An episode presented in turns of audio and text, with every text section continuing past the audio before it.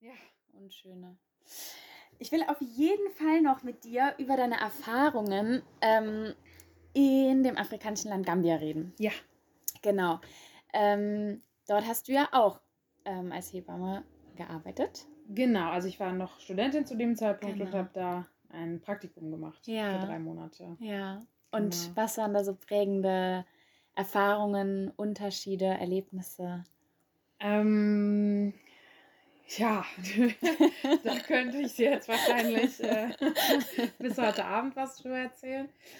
Ähm, also für mich war es sowieso super spannend. Also überhaupt dahin gekommen bin ich, weil ich, ähm, also weil das Studium sehr intensiv ist. Man hat wenig ähm, Semesterferien oder so, weil das wird immer kritisiert. Das ist jetzt auch neu, dass das Hebammen, äh, dass Hebammen ein Studium brauchen.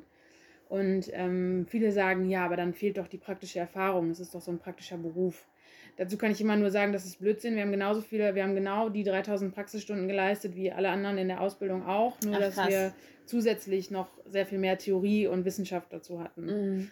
Ähm, und äh, eigentlich reise ich super gerne. Und da war klar, dass in diesem Studium, das geht vier Jahre, nicht viel Zeit sein wird. Und dann habe ich gedacht, dann muss ich das verbinden. Und das habe ich gemacht. Und ähm, Gambia ist es, also ich wollte gerne in ein afrikanisches Land, weil ich ähm, äh, in Südamerika vorher auch schon war und auch in Nordamerika und irgendwie hatte ich da jetzt Lust drauf. Und ähm, mein Freund kommt aus Gambia und ähm, das war dann natürlich optimal, weil ich dann bei seiner Familie wohnen konnte. Mhm. Genau. Und ähm, ja, wenn man jetzt sagt, was waren die prägendsten Erfahrungen, das waren, es war super intensiv die ganze Zeit. Und ich habe auch gemerkt, dass ich vieles auch nachher erst gemerkt habe, wie intensiv das war und wie anders das war. Weil da war es irgendwie in manchen Sachen so normal und, und es hat sich so normal angefühlt, weil ich mich auch so wohl gefühlt habe da. Und erst als ich dann wieder zu Hause war, war ich dann so, äh, dass ich so manche Dinge, wenn ich das jetzt hier Hebammen erzähle oder auch Kinderärzten, dann, dann glauben die mir das kaum. Mhm. So. Und äh, das war total spannend. Also was ich ähm, sehr, äh, also was sehr eindrücklich war, war, dass Geburten selber und auch Schwangerschaften was sehr viel Normaleres sind als hier. Weil die Frauen natürlich auch mehr Kinder bekommen in den meisten Familien und ähm, die machen da nicht so einen riesen Zauber drum sozusagen. Ne? Also jetzt mal blöd gesagt, ne? das, äh, was es hier so gibt, alles mit schwangeren Yoga und schwangeren Gymnastik und Schwimmen und Gipsabdrücke vom Bauch und solche Sachen, Geburtsvorbereitungskurse und so, ne? Das haben die natürlich alles nicht, weil es sehr viel natürlicher ist so und sehr, sehr viel häufiger auch.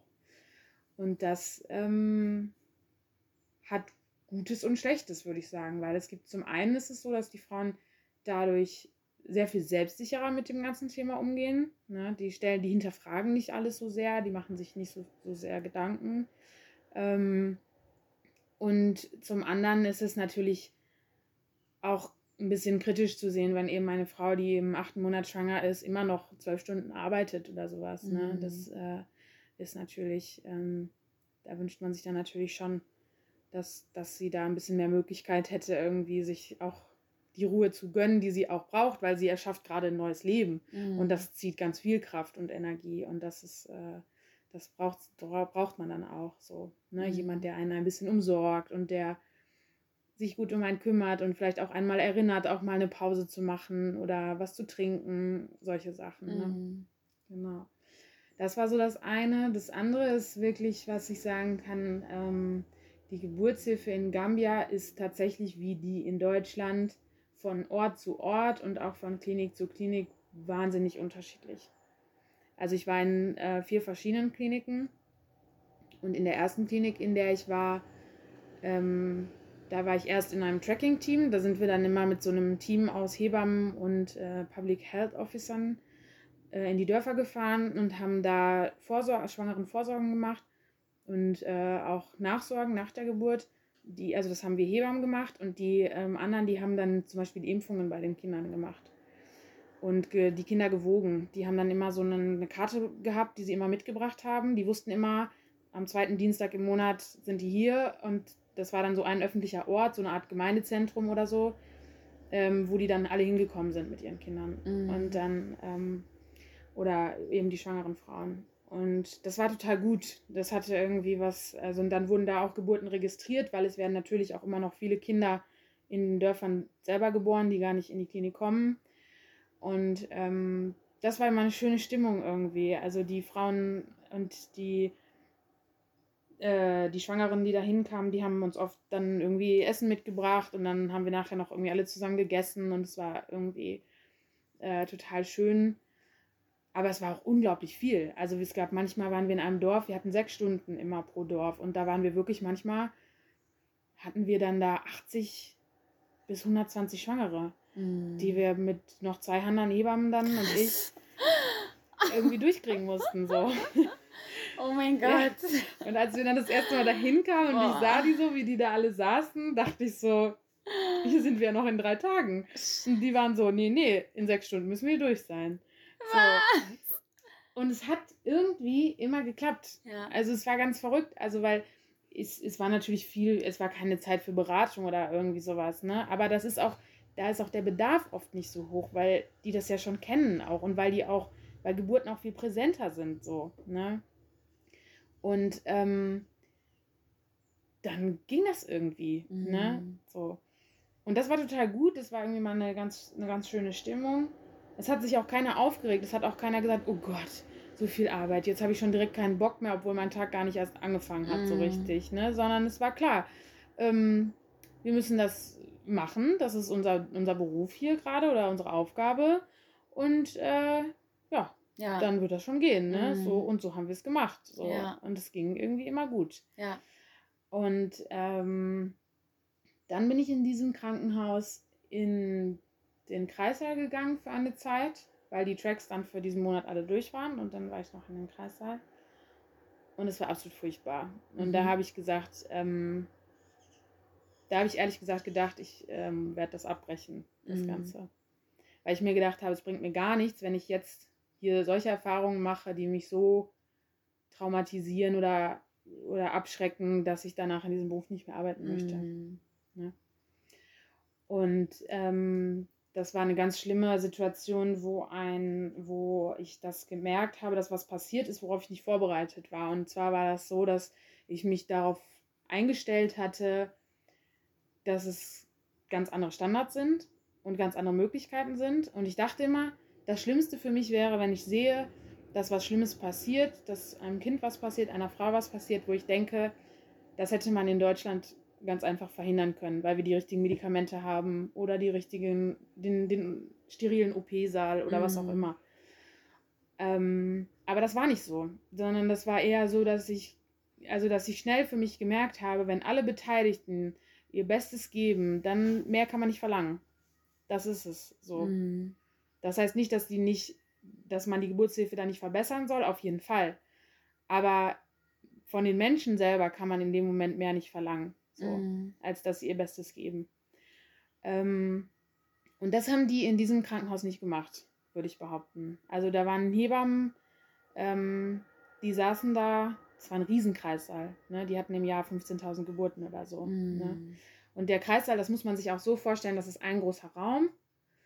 Und ähm, da stehen dann Liegen drin und die sind dann so mit Vorhängen so voneinander getrennt, so wie man das aus Filmen, aus amerikanischen Notaufnahmen oder so kennt. Ja, ne? ja, Aber lange nicht so, nicht so schön und nicht so sauber. ja. Ähm, und dann sind da so, ich glaube, die hatten 15 Liegen in dem Raum. Mhm. Ne? Und dann war das ein Tag, der sehr ruhig war und ähm, dann habe ich, ähm, dann saßen die Hebammen alle da, das waren fünf Hebammen oder so, die saßen dann da alle mit ihren Handys. Mhm. Und dann war eine Frau, die die ganze Zeit gerufen hat nach einer Hebamme und dann habe ich gefragt, ist da schon jemand oder warum geht da keiner hin? Oder und dann haben die gesagt, ja, die ist noch nicht so weit. Mhm.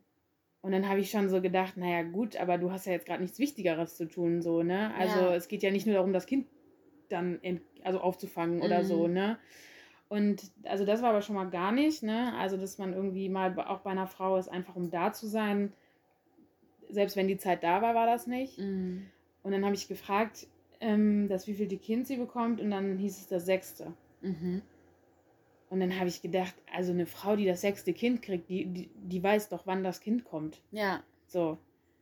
Und dann meinten die, ja, dann geh doch hin, wenn du möchtest. So. Ja. Und dann bin ich hingegangen und dann ähm, war der Kopf schon fast da. Also das, das Kind war dann in den nächsten zwei Minuten geboren. Ja. Und in Gambia ist es dann, also in diesem Krankenhaus ist es dann so gewesen, dass die Liegen auch nur so zwei Drittel lang sind. Also du kannst als erwachsene Frau nur auf dem Rücken mit angewinkelten Beinen da liegen. Mm. Und dann, wo dein Po ist, da ist dann die Liege aber auch zu Ende. Das heißt, wenn du selber nicht Ah. fit genug bist, das Kind selber entgegenzunehmen, dann fällt es halt runter Ja. auf den Steinboden. Ja. So.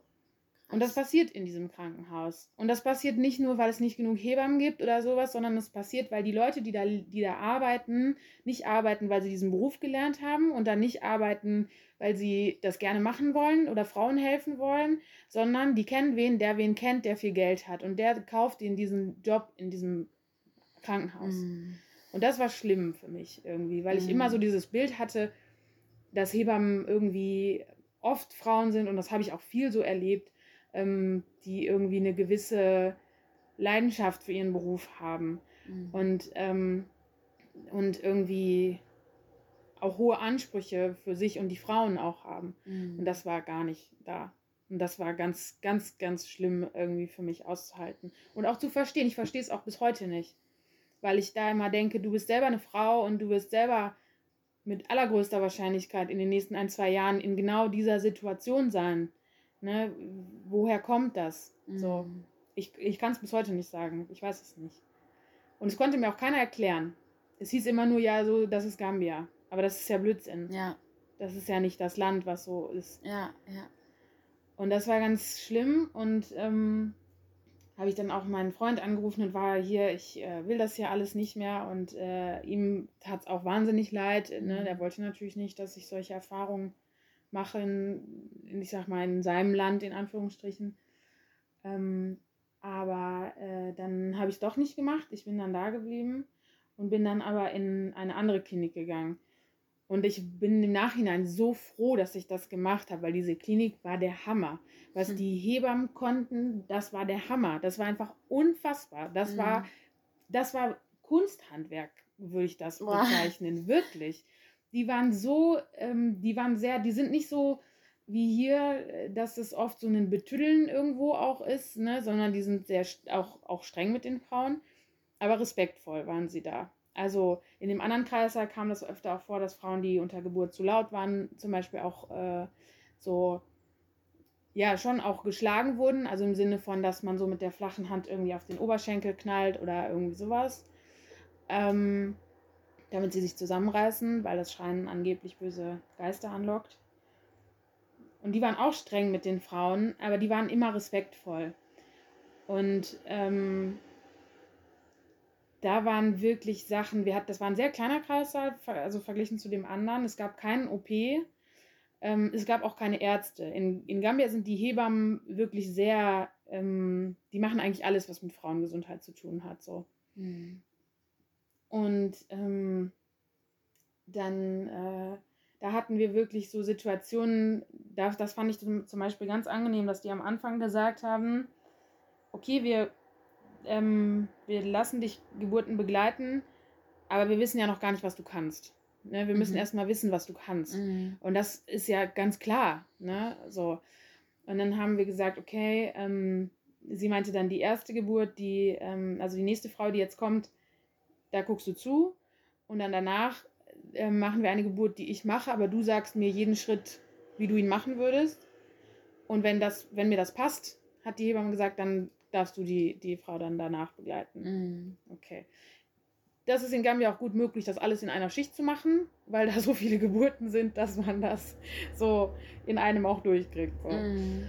Und dann war das so, dass ähm, ich dann gesagt habe, ich gucke mir erstmal ein paar mehr an, ne? Und das war dann auch gut. Und dann irgendwann war das Vertrauen dann auch irgendwie so groß und ich hatte auch total Lust, was zu machen, ähm, dass sie dann gesagt hat, okay, die nächste ist äh, für dich sozusagen, ne? dass, dass du die dann begleitest. Ja. Und ich habe von den Frauen unglaublich viel Vertrauensvorschuss immer bekommen. Das hat mich auch erstaunt, aber das war immer, dass viele sogar gesagt haben, ich will, dass die Weiße das macht. Mm. Ähm, weil viele von den Frauen da das Bild im Kopf haben, dass ähm, in Europa das nicht passiert, dass Leute in einem Beruf arbeiten, den sie nicht gelernt haben. Mm. Und deswegen dachten Okay. die, dass ich auf jeden Fall gut ausgebildet sein muss, wenn ich da arbeite. Ja. So. Deswegen habe ich immer sehr viel Vertrauensvorschuss bekommen, was auf der einen Seite halt für mich ganz schön war, aber auf der anderen Seite natürlich auch ein bisschen irrational, weil wenn neben mir eine Hebamme steht mit 40 Jahren Berufserfahrung, Ja. dann kann ich natürlich nicht im Ansatz das, was die kann. Ja. So. Und dann ähm, kam die Frau und ich, äh, das ist auch noch so ein großer Unterschied in Gambia.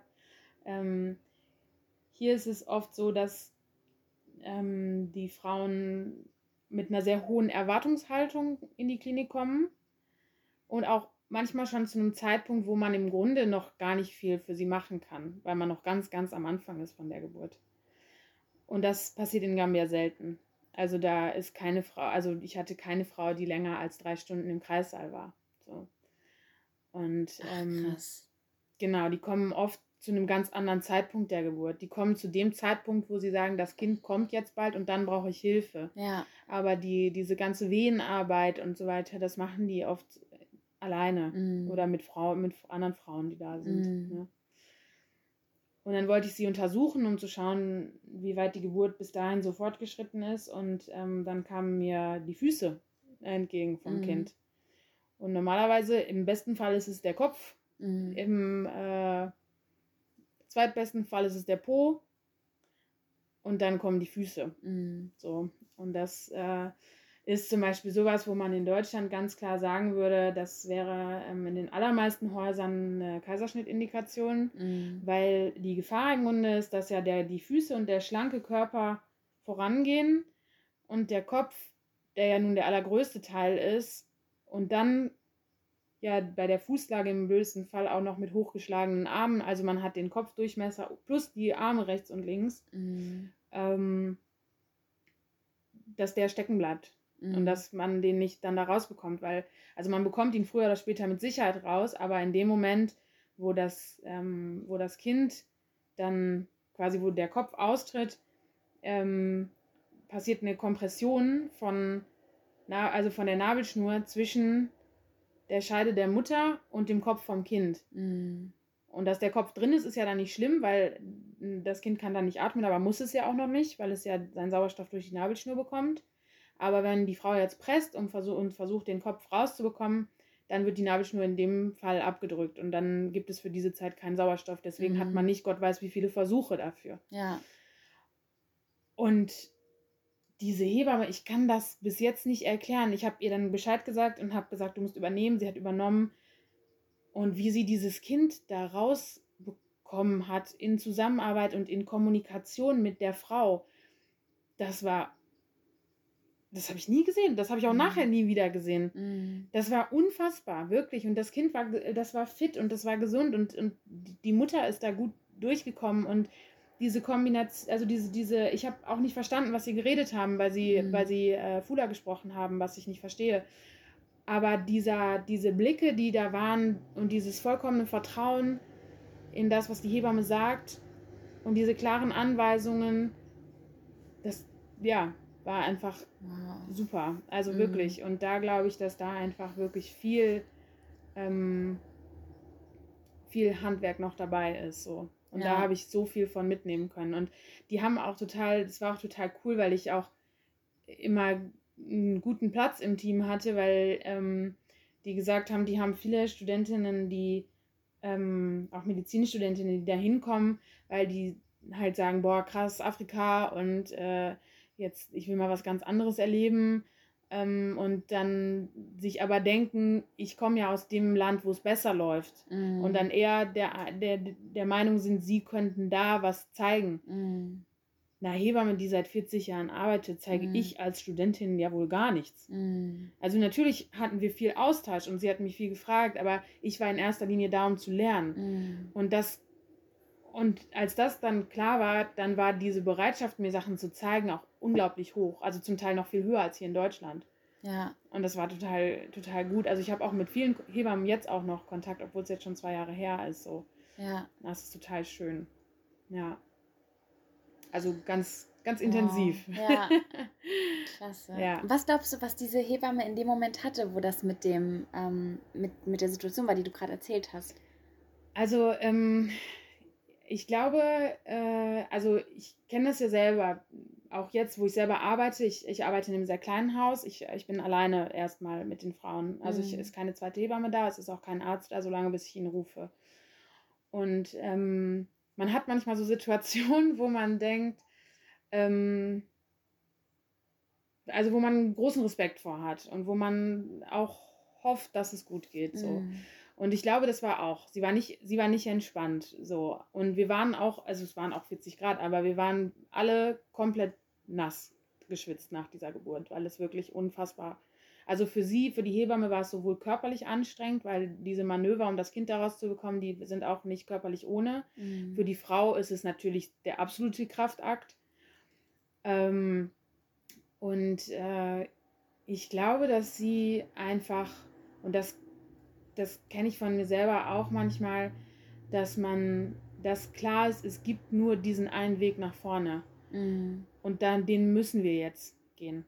Und das, und wenn man das kommuniziert bekommt, und auch wenn man das auch mit den Frauen dann kommuniziert und denen auch klar ist, es gibt nur diesen einen Weg und ich muss den aber auch nicht alleine gehen, mhm. dann entsteht so eine Kraft, so eine Teamkraft irgendwie. Mhm. Und dann schafft man irgendwie Unmögliches manchmal so, ja. habe ich das Gefühl. Ja. Und das ist äh, total besonders. Ja. ja. Voll ja. schön. Ja, auf jeden Fall. Oh, geil. Richtig, richtig geil. Ich bin total ähm, wieder wie, wie beim letzten Mal so geflasht und hänge in deinen Lippen. Es gibt noch zwei Sachen, über die ich super gerne